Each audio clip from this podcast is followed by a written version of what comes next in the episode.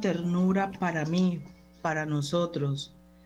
Te lo pedimos por tu Hijo amado. Danos la gracia de llenarnos de misericordia y de amar todo lo que tú nos inspires.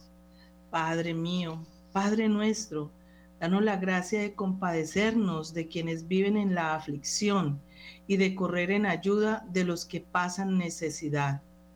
Padre mío, Padre nuestro, danos la gracia de aliviar a los que sufren, de prestar asilo a los que no lo tienen, de consolar a los que sufren, de animar a los deprimidos.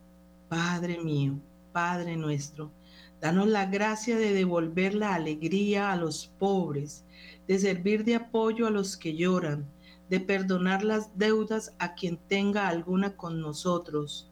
Padre mío, Padre nuestro, danos la gracia de perdonar a quien nos haya ofendido, de amar a los que nos odien, de devolver siempre bien por mal, de no despreciar a nadie y de respetar a todos. Amén.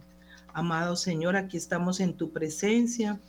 Invitamos también a nuestra mamá celestial que nos acompañe en esta noche, que se siente acá también en esta mesa virtual con nosotros. Eh, y le pedimos también a nuestro ángel de la guarda que nos acompañe. Muy, pero muy buenas noches, queridos oyentes. Hoy no me puedo alborotar mucho porque estoy muy agripada. Entonces les pido de antemano disculpas por si de pronto me ataca la tos, pues ya ustedes saben que es que estoy aquí un poquito azorada. Saludo a todos nuestros oyentes que están conectadísimos a esta hora con Radio María, que vienen conectados eh, eh, con el Rosario, con todos los programas que ha habido a, en en el resto del día, en el atardecer, y los que apenas se están conectando en las diferentes plataformas. Eh, les damos la bienvenida y les agradecemos por su sintonía. Le agradecemos y saludamos también a William Becerra allá en producción. Y hoy pues nuestra mesa virtual está un poco, eh, bueno, hoy no, hoy no nos acompañan las, las, doctoras de Armenia porque están en misión, entonces hoy estaremos las mismas compañeras de mesa que venimos trabajando la doctora Liliana, que también está viajando, pero se conectó también y bueno, ahí vamos participando un poquito. La doctora Liliana, la doctora Afisa, bienvenidas, buenas noches. Y a Mafe, que por ahí le dio la cara a María Fernanda, también la saludo y le doy la bienvenida. Hola, hola. Hola Francita, ¿cómo estás? Buenas noches para todos los oyentes. Qué rico estar aquí. Eh, les deseo lo mejor, lo mejor. Y bueno, los voy a acompañar en este momentito. Bueno, muchas gracias, Lili. Doctora Afisa.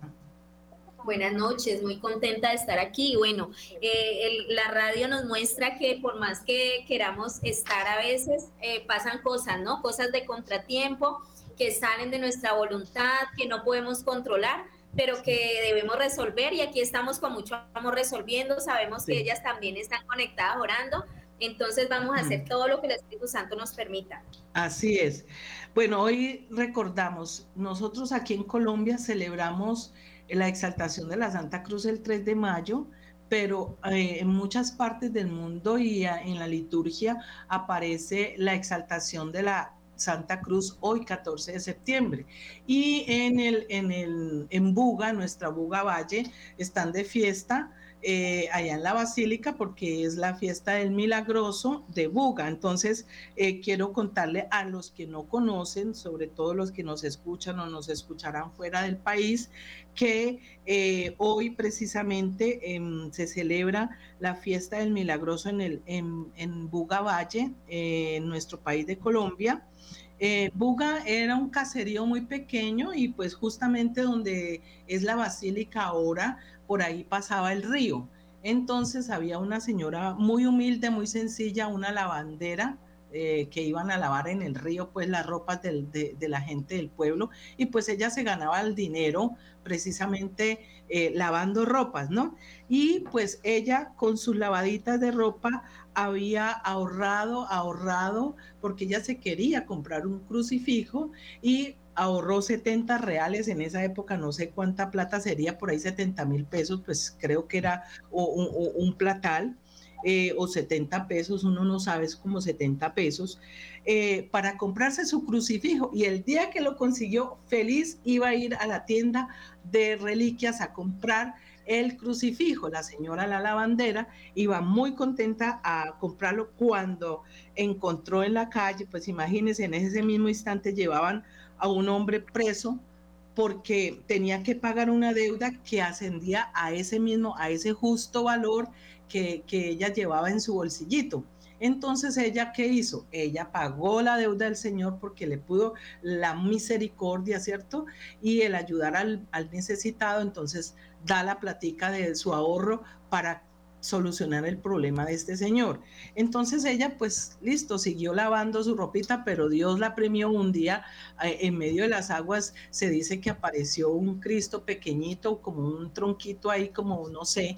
Entonces ella, pues claro, ya se lo llevó contenta para su casa y empezó a notar que ella se le crecía, que se le crecía, cuando ya se creció como demasiado, pues ella fue le contó al cura y bueno, ahí está toda la historia y es la historia de eh, nuestro Señor de los Milagros de Buga. Muchos milagros han, han sucedido eh, para todos los que son muy fervorosos con el Señor de los Milagros, pues ahí les vamos contando esa historia. Entonces, bueno, e, ese gesto de misericordia y de amor al prójimo de esta mujer, pues se vio premiada con ese regalo y resulta que cosas de Dios, el río se tornó como por otro lado, solito, sin que la mano del hombre metiera ahí, eh, eh, pues que desviaciones y cosas que luego suelen hacer. No, ahí justo donde pasaba el río, porque en todo el borde del río ella vivía, tenía su ranchito y el río tiende a desviarse y ahí se construyó lo que hoy tenemos como la Basílica del Señor de los Milagros. Bueno, eso es como por un preámbulo para que nos demos cuenta de lo que va pasando y de lo rico que tenemos en nuestra iglesia, de todas estas experiencias hermosas. Antes de entrar en el tema, quiero recordarle a todos los oyentes, mire, ya hoy es jueves 14 y el sábado 16 tenemos el chocolate para todos los de Radio María Cali. Recordemos, Radio María Cali. Atentos con la información. Este sábado, 16 de septiembre, tenemos el chocolate. Ven a tomarte con nosotros y con mamita María el chocolate. Vamos a, estar allí a partir de las 3 de la tarde hasta las 7 en el Club de Ejecutivos eh, la dirección es Avenida Cuarta Norte 23DN 65, está en el barrio San Vicente. Para los que viven aquí en Cali, recordemos que es por la pasarela, Centro Comercial La Pasarela, es por esos por, por ese sector que queda el Club de Ejecutivos. Entonces, eh, mire, el aporte, em, lo que vamos a compartir es el apoyo que le vamos a dar a nuestra Radio María y son 35 mil pesos. Esa es la donación que nosotros como creyentes, como familia Radio María, vamos a hacer para, para que la radio siga, siga su, su, eh, su misión de evangelizar porque recuerden que un minuto en radio es muy carísimo. Entonces, bueno, vamos a colaborar como familia, vamos a, a colaborar como familia. Entonces, no miremos que 35 mil pesos, miremos es el apoyo que le damos a nuestra Radio María, ¿vale? Entonces, los esperamos allá, allá voy a estar con la ayuda de Dios. Eh, con, con, todo el equipo de Radio María de la oficina, con Yolanda y con Martica. Ahí estaremos y con todos los servidores, colaboradores eh, de Radio María Cali. Entonces, familia Radio María Cali, no, los esperamos a todos, toditos, todos este sábado. Este sábado, hoy es jueves, viernes, el sábado, a las 3 de la tarde. ¿Listo? Tomémonos el chocolate con mamita María. Vamos a rezar el Santo Rosario. Vamos a compartir una película, pero también va a haber rifas. Vamos a, a pasar la chévere de la mano de mamita María. ¿Listo? bueno, no dejemos pasar este evento, pues que es muy importante para nosotros como familia. Y también quiero recordarles, oyentes de todo Colombia, ¿ustedes ya adquirieron el bono? ¿Ya lo adquirieron? Acuérdense que es el bono del tesoro escondido. Recuerden, es un, valor de 50 mil pesos y, lo puede, y pueden em, eh, mm, enviar o consignar en la cuenta de ahorros de Bancolombia, número 650. Ojo, escríbanlo 650 00 001522 650 00001522. Entonces, por favor, adquieran el bono. Eso también es una colaboración para nuestra Radio María. ¿Listo? ¿Nos gusta mucho escuchar Radio María? Claro que sí. ¿Nos gusta que todo funcione? Claro que sí, pero también claro que sí que necesitamos de los unos y de los otros, ¿no? Porque la iglesia se construye es entre todos, recordemos. Bueno, ahora sí, doctora Liliana, doctora Jafisa y mi querida María Fernanda. Vamos, hemos traído a la mesa de trabajo pues el tema que se ha propuesto con este cuento de los niños, pues que eh, la verdad esto es mucho, mucho se comenta, mucho se comenta a raíz de la película y esto pues ha formado pues ampollas en uno y bueno, en otros, bueno, de todo.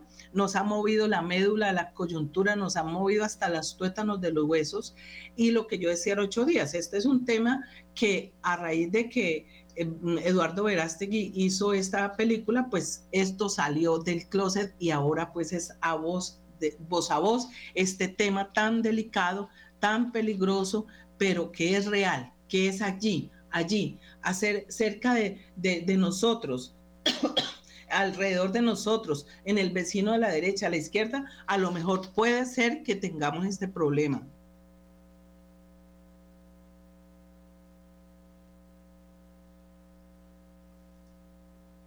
Entonces, vamos a continuar con esto. Hoy vamos a, empezar a, desglosar lo que son los factores protectores para, para una familia fuerte, o sea, cómo es que queremos eh, que nuestra familia sea fuerte y que nuestros niños tengan pues un, buen desarrollo. Entonces, vamos a empezar. No sé si la doctora Liliana nos pueda hablar porque ella va en carretera, pero bueno, sí, sí, lo podemos hacer, qué bien, maravilloso. Empecemos, doctora Liliana, como qué es eso de los factores protectores precisamente en psicología. Luego pasaremos con la doctora Jafisa.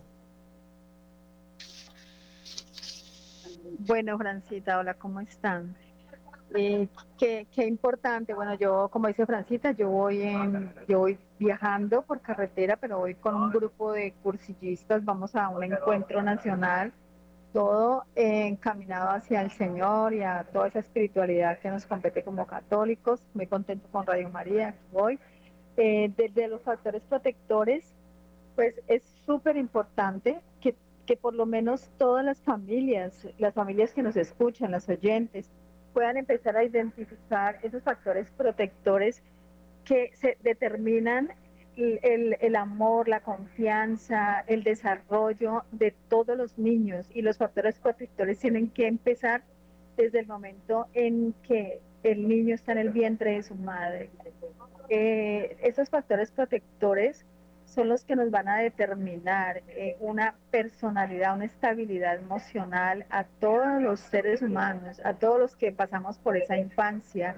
Es súper importante que todos los oyentes, que todas las familias puedan empezar a entender y entender es que a veces cometemos muchos errores como hemos venido hablando y lo hemos hablado en el, en el programa anterior también se habló de la forma en cómo nos dirigimos a los niños, de las normas, de todo, de toda esa, esa parte en la que nosotros creemos que estamos actuando bien, pero desafortunadamente estamos cometiendo errores con nuestros niños. Es importante, ¿por qué? Porque hoy en día eh, eh, podemos ver desde la película de Eduardo quien nos informa, eh, nos muestra una realidad cruda y una mafia muy grande que se ha camuflado, pero es la mafia más grande y la más poderosa que hace muchísimo dinero. Entonces, ¿y qué, ¿y qué pasa con esto? Pues nuestros niños son los que están siendo perjudicados.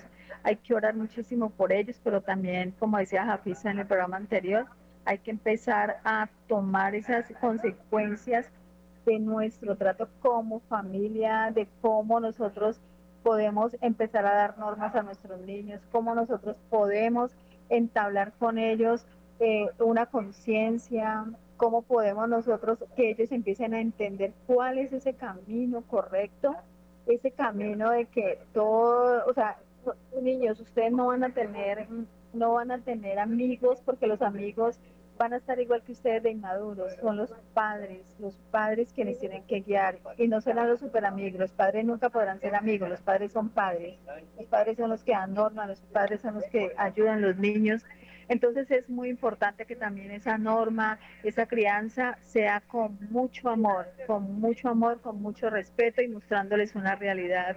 Eh, me disculpa pues porque voy de viaje, pero aquí estaré dándole los aportes también. Sí, sí, muchas gracias Lili. Eh, pues esos recursos que de los que habla Liliana, que todos podemos desarrollar precisamente para hacer frente a las dificultades y poder reforzar eh, eh, la salud mental, no solo de los niños, sino de, también de todos los en la familia, todos ahí.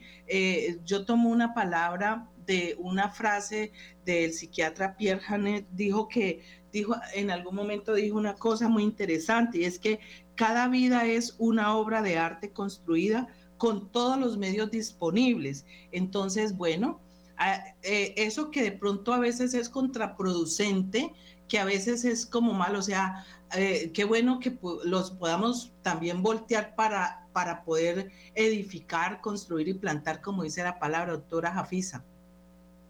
Sí, me parece importante que eh, yo siempre aprendo en paralelo, entonces siempre les trataré de hacer mi paralelo. Entonces, ante los factores de protección eh, son los que hacen contraparte a los factores de riesgo. Esas son las dos palabras, digamos, que se enfrentan, ¿no? Versus factores de riesgo, que ya los hemos hablado, como dice Liliana, bajo el término de agentes estresores dentro de la familia, fuera de la familia que pudiéramos decir, no, pues son debilidades y amenazas que están allí siempre. Siempre va a haber una debilidad de nosotros, siempre va a haber una amenaza de, de afuera hacia adentro, ¿no? De la familia. Y tenemos nosotros como humanos una capacidad de tener esos factores de protección, pero debemos conocerlo porque si no, es como que yo tengo una herramienta, pero no sé dónde está eh, no sé para qué se usa. Entonces, saber los factores de protección es saber que tengo la herramienta, cómo se usa, en qué momento, cuál es la técnica para usarla, porque yo puedo eh, poner una puntilla con un destornillador, pero ahí me voy a quedar mucho tiempo, me machuco, me, me lacero, y eso nos pasa a muchas familias. Tenemos muchas herramientas, pero no sabemos cuándo usarlas, no nos ponemos de acuerdo. Entonces, esas herramientas terminan dificultando a veces, entorpeciendo en la realidad que estamos viviendo. Entonces, ¿Qué es el factor de protección? Es todo el conjunto de recursos, estrategias, de medios que tenemos las familias y que como su nombre lo dice, debemos usarnos para protegerlo. Entonces vamos a compararlo como una lluvia, ¿no? El estrés que hay al lado de nosotros es una lluvia, lluvia. Yo veré si me mojo con mi familia y quedamos empapados y nos constipamos, o yo veré si abro mi sombrilla, que es el, factor de protección y mi sombrilla está compuesta por varias cosas que protegen esa lluvia de estrés ante mi familia. Entonces, esos factores de protección los tenemos todas las familias, son cinco o seis aspectos, unos más desarrollados que otros, pero precisamente el trabajo de nosotros como terapeutas es ayudar y brindar, pulir. Yo siempre les digo a mis familias, pulimos y vamos a pulir estas herramientas.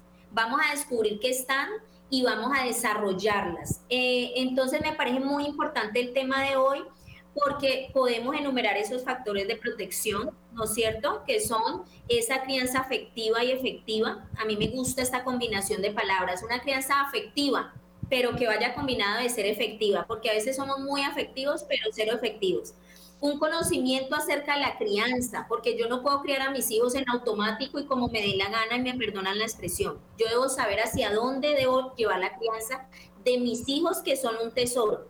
La resiliencia de los padres es el tercer factor de protección, el cuarto es tener conexiones sociales y el quinto, un apoyo concreto de la familia. Esa es, esa es la red de apoyo, digamos, los factores de protección que debemos conocer hoy. Eso, y que la vamos a ir desarrollando a la medida de lo que el tiempo nos lo permita. Eh, quiero preguntarle, doctora Afisa, eh, no sé si María Fernanda tenga algún aporte en, esta, en este primer punto que hemos hablado. Que todavía. Bueno, eh, doctora Afisa, em, ¿usted me podría decir en qué se basa precisamente?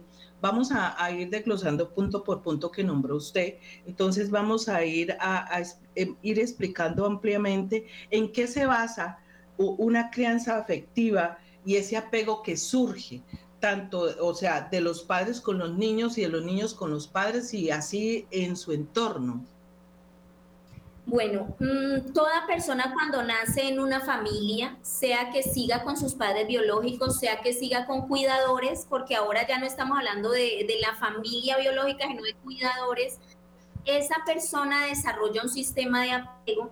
Todos nos apegamos, pero hay diferentes tipos de apego de acuerdo a la crianza. Entonces, lo primero para que yo tenga un apego sano, porque hay apegos disfuncionales, hay apegos evitativos, hay apegos eh, eh, ambivalentes, hay apegos ansiosos.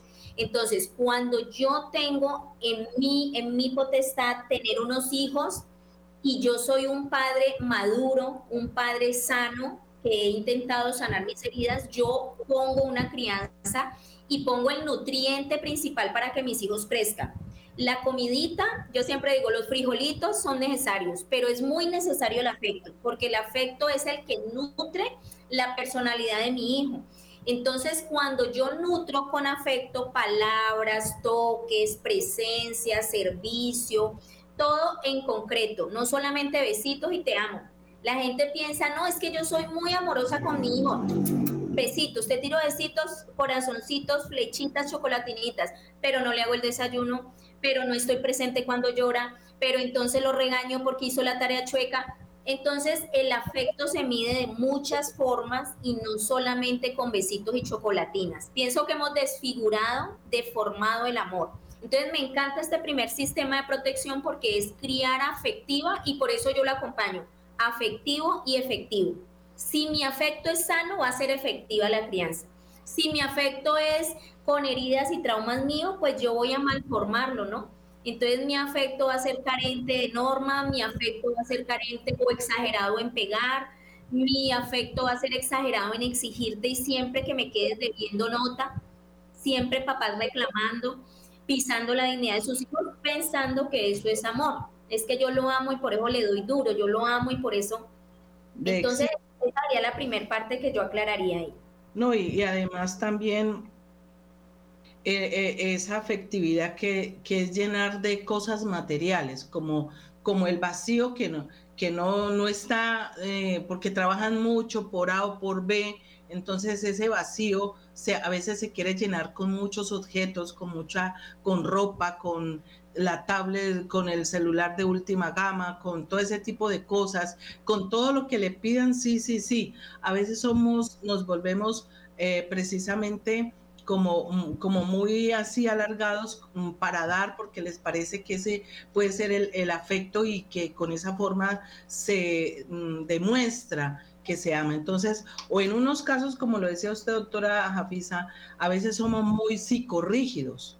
Eh, y la mayoría de las personas que están en mi edad y de ahí más para arriba, eh, ya digamos más, más, más de edad, pues hemos tenido ese problema porque en nuestra época precisamente nos criaron fue con mucha psicorrigidez, con mucha psicorrigidez. Y la forma de amar de nuestros papás era precisamente eso, tome, coma pero tenga, coma pero tenga. ¿Sí me entiende? O sea, le daban a uno la comidita esforzado, lo que fuera, pero también con una mano el mazo y con la otra, ¿sí? Entonces, a veces, eh, y por eso también se traen heridas, se traen traumas y esos traumas hacen que uno repita el mismo esquema, ¿sí? Con los hijos de uno, ¿sí? Porque yo, o sea, yo lo veo por, por mi experiencia. Entonces, a veces uno no, no, no, quisiera, pero tiene ese esquema mental allí, esa estructura mental, de crianza que también va afectando, digamos, eh, eh, a los niños, ¿sí? Porque uno quiere que sea como, y uno le parece que como así, eso fue lo que aprendió, entonces, eh, como siempre me han escuchado, queridos oyentes, que lo digo mucho, ni mucho que queme el santo, ni poco que no lo alumbre. Hoy en día hay que amar con una mano amorosa de hierro, una mano de hierro amorosa. O sea, eh, hay que dar, pero hay que aflojar. Hay que dar, pero, pero hay que apretar también. Hay que dar, pero hay que disciplinar. Y la disciplina ah, es muy importante y en esta época estamos viendo todo lo contrario todo lo contrario, no hay normas de, no hay normas de disciplina, no hay respeto. Eh, entonces, por eso estamos viendo una, una disociación, digámoslo así, de, la sociedad, eh, una cosa muy, muy, mm, digamos, desbaratada, no, no se respetan a los padres, los padres no respetan a los hijos, por ende no hay respeto en la sociedad. Por eso estamos en el caos de todo ese problema que hay en la ciudad, en nuestras ciudades de Colombia y no solamente en Colombia, en todo el mundo, pues esa, esas irreverencias, esos irrespetos hacia la persona adulta, ¿verdad? Doctora Liliana, no sé si tenga algún aporte por ahí para darnos con respecto a este, a este punto.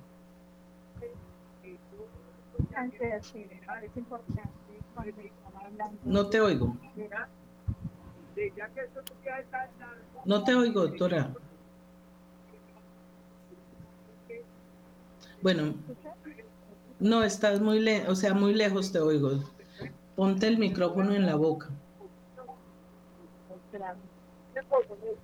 Ahí, ahí me escucha. Perfecto. ¿Sí? Bueno, Francita, eh, es importante, de acuerdo a lo que han hablado, lo que ha hablado Jafisa, pues esos factores de protección habla de una crianza afectiva, pero también del apego, ¿cierto? También el conocimiento sobre la crianza y el desarrollo de los niños. La resiliencia de los padres es súper importante. Esas conexiones sociales que deben de tener los niños también y que van guiados de sus padres. El apoyo concreto para las familias y también esa capacidad social y emocional que se va desarrollando de los niños, pero todo dependiendo de esa afectividad con la que los padres tienen que trabajar con los niños. Eh, igual como la resiliencia de los padres, ¿no? Es poder, es poder comprender, es poder mirar en momentos difíciles que puedan estar pasando como familia, poder encontrar soluciones, poder encontrar eh, esa confianza, poder encontrar esas soluciones que se tienen que dar en los problemas familiares que en cualquier, en cualquier familia existen, Francita. Ajá, sí. Y yo a veces veo también un, dilema y es que eh, se le deja este tipo de cosas al, a la nana, a las personas que cuidan, como dice Jafisa, a los cuidadores, a los profesores, eh, se le deja como ese trabajo importante de, de tener como una crianza afectiva con los hijos. O sea, eh, tenemos eso muy confuso, doctora Jafisa. Sí, o sea, realmente la parte afectiva, como tenemos tantas heridas y tanto consumismo y tanta publicidad, entonces todos, todos los que tenemos de alguna manera los hijos, la mayoría de personas amamos nuestros hijos, pero no sabemos concretizarlo. Entonces los niños nos piden a grito en terapia presencia, presencia. Entonces los papás dicen, pero si lo tiene todo, tiene la alacena llena de mercado, tiene unas buenas zapatillas, tiene colegio, pero resulta que los niños en la primera infancia y en la preadolescencia no se llaman cosas, los niños se llaman presencia. Entonces me parece muy importante saber que la crianza afectiva es reconocer es reconocer que los niños expresan el afecto de una manera. Lili, cerré el micrófono nuevamente. Y entonces nosotros, eh, nosotros traducimos el afecto deformadamente. Los niños piden presencia. Los niños no se van a acordar cuánto costó la factura de lo que le compraste en útiles cuando es pequeño. Ya después nosotros les, les cambiamos la mentalidad. Entonces la crianza afectiva es cómo papá estás presente en la vida de tu hijo. Una de las preguntas claves que yo le digo a, las personas en terapia, a los papás, es cuánto tiempo pasas con tu hijo. No dándole gallina, no, eh, eh, no ignorándolo, en presencia real. Eso es afecto. Eso es afecto. Y el niño solo cuenta los momentos en que tú los miras y no le estás dando comandos y no le estás dando, porque para hacer, nosotros siempre estamos diciéndole recoge, haz, haz. Y los niños y los jóvenes necesitan sentir que están vinculados a nosotros eh, jugando, que están cantando con nosotros, que están haciéndose al lado, viendo un paisaje. Los niños necesitan ver que están entrelazando con nosotros sus historias. Eso es afecto efectivo. Esa, Eso es lo que nos falta en un mundo donde vamos a toda carrera y hay que hacer y producir, haga tareas, cuántos sacaste la nota, entonces no me sirve, entonces te castigo. Se ha dejado de lado el afecto.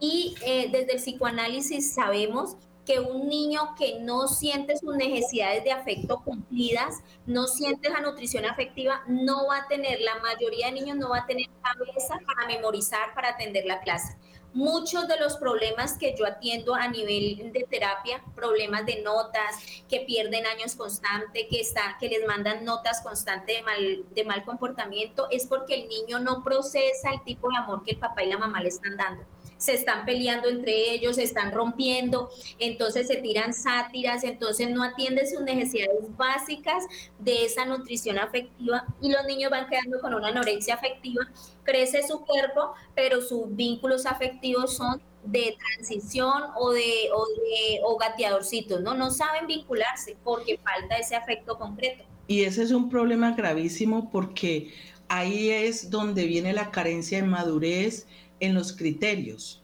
y no pueden tener una relación maduramente por que dijiste es anorexia espiritual o carente de amor, ¿sí? Entonces, mire que cómo se va desarrollando otros, otros problemas que de todas maneras le va a afectar para su comportamiento en sociedad y para las eh, relaciones interpersonales, ¿ya? Entonces, mire que eh, esto va como que va desglosando otros problemas ¿sí? Vamos deformando al niño, a la niña, la vamos deformando y la vamos formando una, una persona con problemas, una persona eh, conflictiva, una persona que insegura, que no siente la o sea, que no se siente bien, o sea, toda hora va a tener miedo, ¿sí? No va a tener como la, la tranquilidad de que lo que hace está bien o va a vivir como en esa ambivalencia. Y a mí me surge una pregunta porque oigo mucho a veces una frase de cajón y yo no sé hasta qué punto esto sea.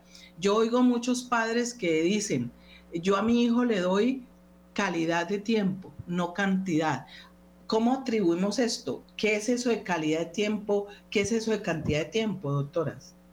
A veces es como un pañito de agua tibia para nosotros ponernos una aspirina y que calme el dolor, pero no se sane. Entonces yo les digo, lo que es calidad para ti puede ser que no sea calidad para él, porque es que nosotros que ya estamos hechos merecemos un mínimo de tiempo, un niño se está haciendo. Eh, tenemos hasta los 12 años, según la psicología, para aprender a amar, a vincularnos, hasta los 12 años. ¿Y qué hacemos nosotros? Trabajar duro y dejarlos solos y, con la anestesia o con la, o con la mejor cuidadora para nosotros, entre comillas, que es la televisión y los aparatos tecnológicos, mientras yo me jubilo para dedicarle tiempo. Pero mientras tanto, el niño no ha aprendido a vincularse y después sale con muchas cosas que uno dice, ¿de dónde sacó mi hijo eso? Porque nosotros no le dimos prioridad. Las primeras dos etapas es de 0 a 6 y de 6 a 2 son las primeras dos etapas importantes en la teoría que se llama ventana de oportunidades. Y los niños tienen hasta los 12 para aprender a vincularse, a amar, a perdonar. ¿Y qué hacemos nosotros? De, eh, pensar que eso se da en automático. No es que el niño como va al colegio, él ya está socializando. No, que tú te estés rodeado de personas no significa que estás vinculándote, son dos cosas totalmente diferentes. Entonces los papás debemos saber qué tipo de hijo tenemos. Hay hijos y yo siempre digo, Mafecita ha sido una persona para mí muy afectiva. Mi hijo me expresa el afecto de otra manera pero ha sido mucho más independiente desde muy pequeño. Mi hija ha sido más dependiente, pero más afectiva. Entonces lo que yo he hecho es tratar de entender, cada uno necesita una cantidad y una calidad diferente. Yo no puedo poner a todos mis hijos bajo una misma regla por comodidad o por ignorancia. Entonces cada hijo necesita un tiempo a una hora, el uno me busca más en la mañana, el otro más en la noche, uno más cuando está enfermo, el otro cuando está aliviado, el uno en el estudio, el otro en el deporte. O sea, cada hijo necesita una cantidad y una calidad diferente. Y me encanta tu pregunta, Elena. Me encanta porque es anestesia, es. Sí, sí, la verdad, porque siempre he escuchado eso. No sé si la doctora Liliana nos vaya a hacer algún aporte. Bueno, vamos entonces. Ah, sí. Francita, es, hay mucho ruido, hay mucho ruido, entonces se sale, Listo. se sale, pero te voy a escribir. Listo, ya, yo leo lo que me mandes. Listo, entonces, eh, doctora, doctora Jafisa, mientras la doctora Liliana nos escribe eh, su opinión para yo leerla, entonces vamos hablando sobre todo eh, ese conocimiento que se debe de tener, o sea, un poquito más, ah, sigamos hablando de esa crianza afectiva, ¿sí? Eh, ese conocimiento que se debe de tener sobre la crianza y ese desarrollo para los niños, sobre todo, o sea, ¿qué tenemos que hacer y qué, cómo debe ser esto? Bueno, aquí hay algo muy importante y me encanta este, este segundo sistema o factor de protección porque hemos pensado que todo mundo está apto para criar, y una cosa es que seas apto biológicamente, otra cosa es que psicológicamente y espiritualmente estés apto para criar. Entonces, sería muy importante que nosotros antes de tener hijos y antes de decir es que yo quiero tener hijos o me tocó tener estos hijos, nosotros dijéramos qué tan sanos estamos y qué tan preparados estamos. Bueno, ya quedaste en embarazo, ya tienes tu hijo, ahora prepárate. Entonces, si antes no lo sabías, ahora comienzas a preparar. Yo siempre propongo en la terapia un talleres de crianza y, y, hoy nada más felicité a una pareja porque yo le decía, me encanta porque ustedes son de las pocas parejas que han aceptado este reto de comenzar a estimular a sus hijos, estimular, no corregir a sus hijos con un sistema de crianza que, que, que le llamamos, en mi caso, le llamamos disciplina con amor. Criar hijos implica tener en cuenta tres cosas. ¿Qué tipo de padre soy? Yo soy un padre diferente a, la pareja o a, cada padre tiene un rango espiritual, un rango personal. ¿Qué tipo de hijo tengo? No es lo mismo cada hijo, por más que sea el mismo papá y la misma mamá. ¿Y qué técnica voy a usar? Son tres preguntas que nos debemos hacer a nuestros hijos y que no nos las hacemos ni nos conocemos qué, qué tipo de padres somos, ni conocemos qué tipo de personalidad tiene mi hijo, dos grandes grupos de niños o de jóvenes, dos grandes grupos, yo le digo, los niños plastilina que se dejan formar fácil, que uno le dice, hijo, recoge el vaso y el hijo ya está en la cocina. Ese yo le llamo tipo plastilina. Son moldeables, son dóciles, son dulces. Y está el hijo tipo madera, que es rígido. ¿Y por qué? Más rato, no me mande, ahora, no quiero, ¿cuándo? Déjeme esperar entonces, es diferente que un papá sea un papá muy autoritario frente a un hijo plastilina, un papá muy autoritario frente a un hijo rígido, como la madera. Un papá muy sobreprotector con un hijo plastilina, un papá muy sobreprotector con un hijo rígido. Entonces aquí es donde viene la dinámica que no todo el mundo puede criar con la misma norma al hijo porque cada hijo necesita de una técnica necesita que el papá conozca un poquito el sistema de estímulos, el, el, sistema de castigos. Cuando decimos castigo en terapia no es golpe. La gente dice, ¿no es cierto? Muchos papás y profesores, ¿no es cierto que también ellos merecen golpes? Estamos en una cultura tan violenta que le pagamos a un terapeuta para que nos acepte un Entonces yo le digo, si el rejo fuera un, un sistema efectivo para la crianza, pues las cárceles estarían llenas de, personas muy transformadas. ¿Sí? Si el rejo fuera bueno para que yo cambie, entonces que mi jefe me golpee para que yo sea un mejor trabajador. ¿Te parece que esa es una propuesta? Y la gente a veces se ofende un poco, pero es la verdad. Queremos argumentos que acepten que la letra con sangre entra y resulta que no. La dignidad de la persona está allí. Entonces este segundo sistema de es papá, mamá, adulto, cuidador, por favor cambia el paradigma que con golpe se cría muy bien. Mire, yo sobreviví. Yo les digo una cosa es sobrevivir, otra cosa es tener un hijo con calidad de vida. La inteligencia emocional depende de la técnica con que yo trate a mi hijo y la técnica debe ser estudiada. Yo puedo tener mucho deseo de, criar a mi hijo, pero yo necesito una técnica. Yo puedo tener témperas, pero no sé cómo usarlas. Yo puedo tener pinceles, pero no sé cuál se usa, el más gordito, el más flaquito, el de pelo de caballo. Entonces, el sistema de crianza me parece que es algo muy importante que pudiéramos hacer un programa solo de él para esa parte. Qué bueno, lo, organizamos. Mira, eh, hay, una, hay un asunto aquí y es que voy a, antes de leerle la respuesta de, de la doctora Liliana, eh, mm, pues mientras usted explicaba, yo decía, pues la verdad es que eh, eh, lo de la crianza, lo, lo del rejo, la letra con sangre entra, pues eso nos tocó a nosotros, ¿cierto? Pero, y verdad, uno dice, a mí no me traumatizó, pero la verdad es que si uno se mira hacia adentro, va a descubrir muchas heridas, muchas heridas, y lo que ha replicado en los hijos, en lo que ha replicado en los hijos.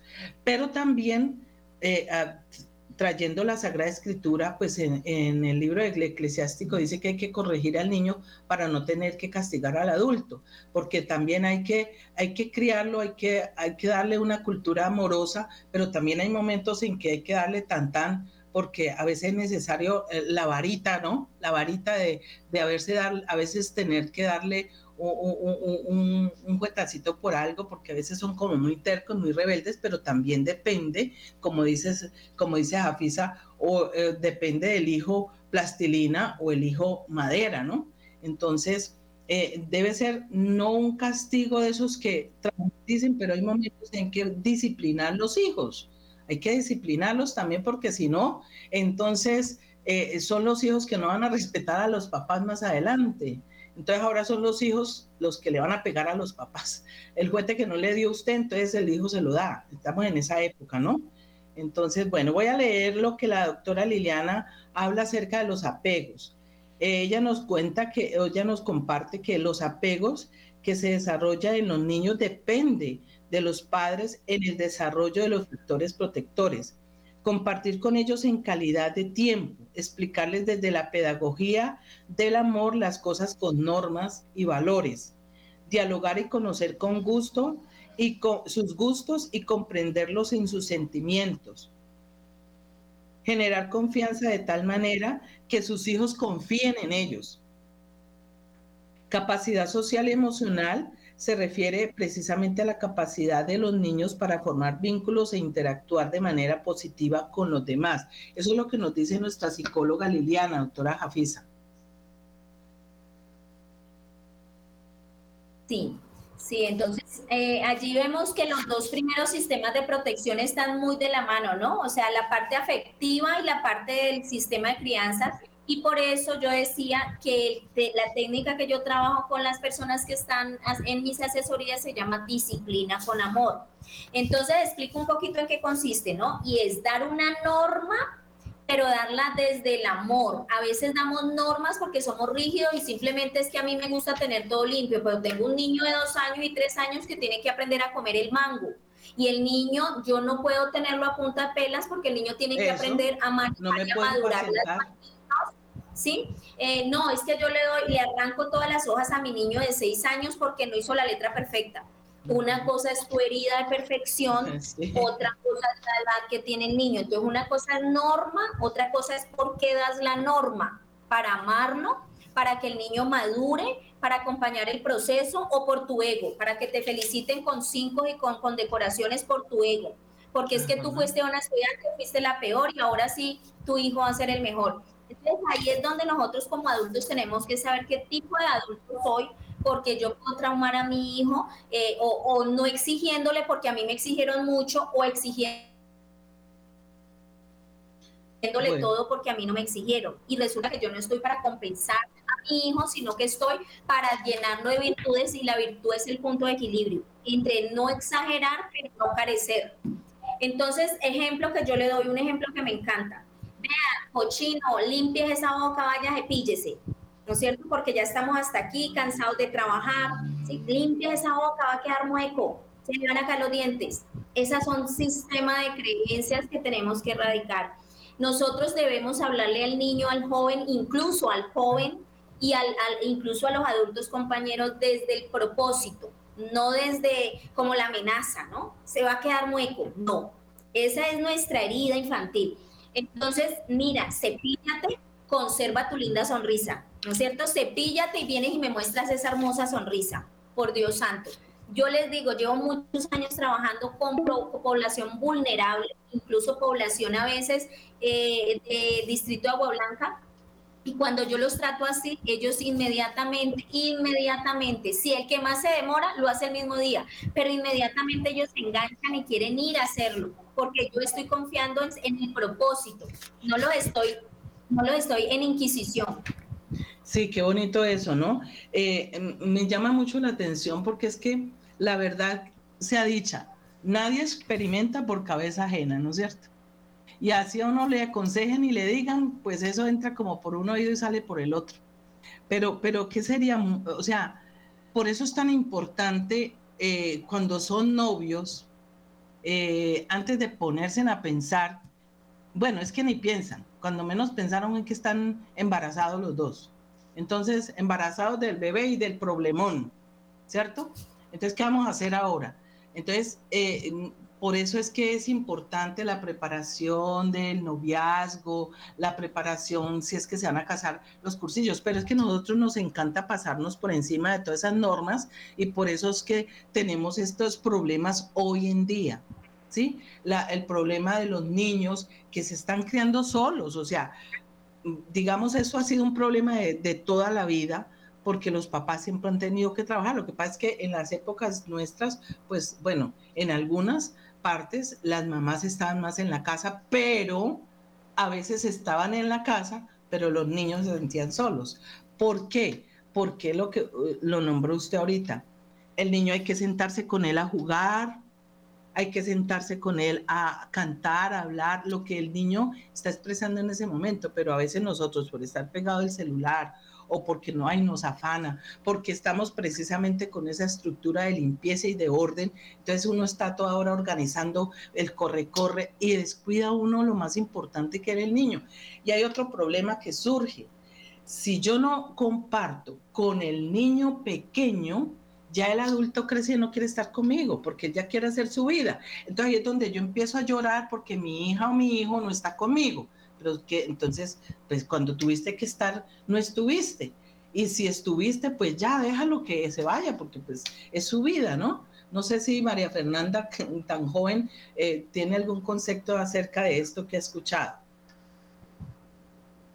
Bueno, pues en la primera parte, cuando hablaban de la parte afectiva, eh, me ponía a pensar que muchas veces las personas piensan que solo con estar ahí con su cuerpo ya están acompañando o nos están acompañando a nosotros como jóvenes, como niños. Y realmente es una concepción errada porque muchas veces sucede, ¿no? Que está ahí ya sea el papá, la mamá, la abuela, como tu parte, eh, tu figura, eh, tu figura paternal o maternal.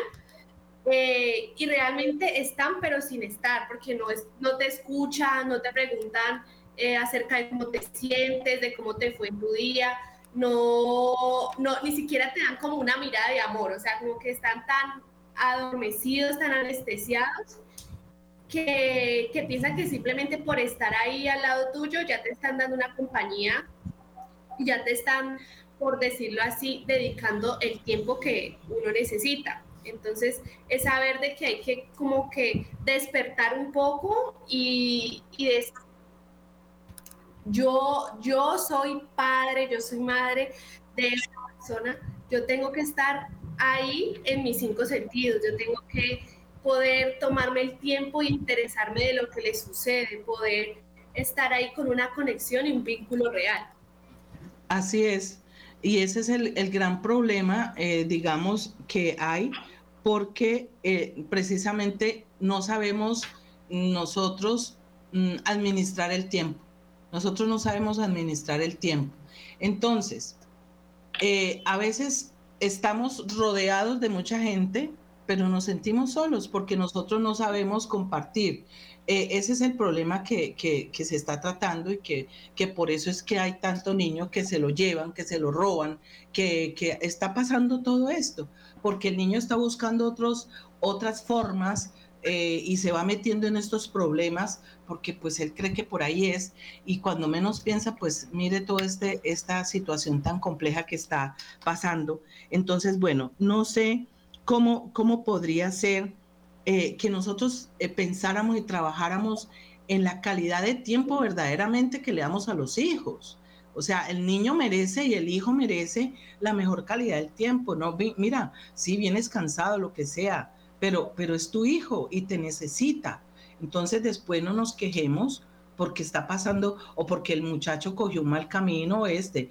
Eh, la verdad es que eh, tenemos que mirar eh, nosotros como padres de familia lo que está pasando en, a nuestro alrededor y como decía ahorita María Alejandra, hombre, María Fernanda, ¿cómo es, que, ¿cómo es que nosotros estamos obrando, no? El niño no lo podemos descuidar. Los hijos no los podemos descuidar y tampoco dárselo a otros para que lo, hagan lo que yo tengo que hacer por ellos. Es que es mi deber, es mi deber con Dios y con Él. Es mi deber porque yo tendré que responder ante Dios por esos talentos que Dios me está dando, sea uno, dos o cinco. Sí, entonces ojo con eso. Doctora Liliana, no sé si de pronto pueda intervenir y hablemos de la resiliencia que usted tocó ahorita, cómo desarrollar en los padres una relación protectora y sensible en los niños. Bueno, Francita, eh, aquí es importante ese sentido de resiliencia porque dando claridad a la palabra, eh, es una palabra que eh, significa que en medio de dificultades, en medio de ignorancias, en medio de aquellos momentos en los que se está pasando difícil con nuestros hijos, con nuestra propia vida, eh, tenemos ese sentido poder enfrentar la situación y desde un sentido interior de amor, de fe, de espiritualidad, poder sobresalir y sacar adelante aquello que nos aflige, aquellas necesidades que se nos van presentando. Entonces, en ese sentido, la resiliencia de los padres con los hijos es muy importante porque los padres que tienen relaciones cálidas y amorosas con sus hijos van a tener ese sentido de resiliencia mucho más alto, ¿sí? están en mejores condiciones de apoyar, están en mejores condiciones de que el niño pueda tener un desarrollo físico y emocional y social. Esto permite que, que estos niños puedan en su desarrollo, todos tenemos y pasamos por etapas de desarrollo, pero que en su crianza vayan teniendo una estabilidad emocional.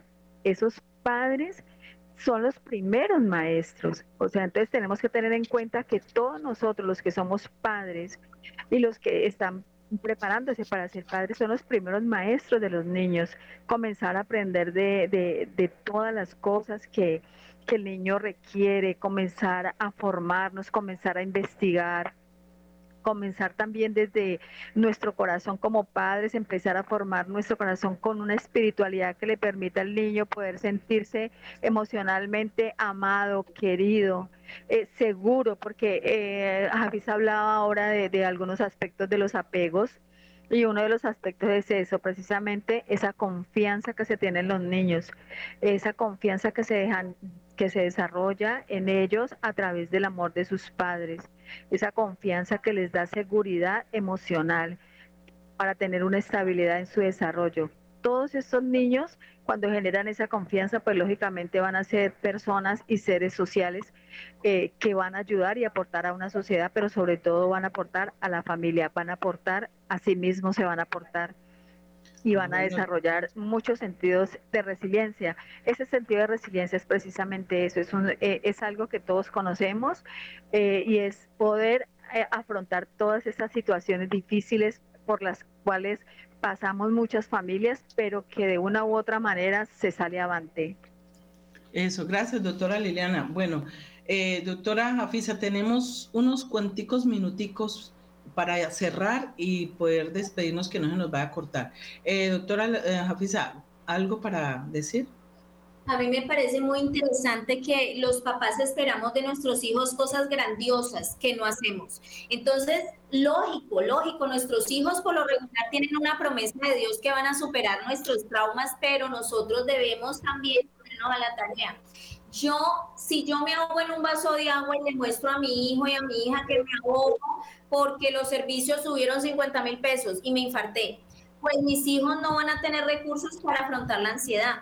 Si yo eh, soy una persona que mis hijos de alguna manera me pidiendo algún apoyo para repasar y sacar una mejor nota y yo ya grito, rompo cuadernos, hago de todo. Entonces mis hijos van a, no van a ver cómo yo me adapto y proceso una mejor, una mejor solución, sino que me van a ver siempre ahogada en mis emociones.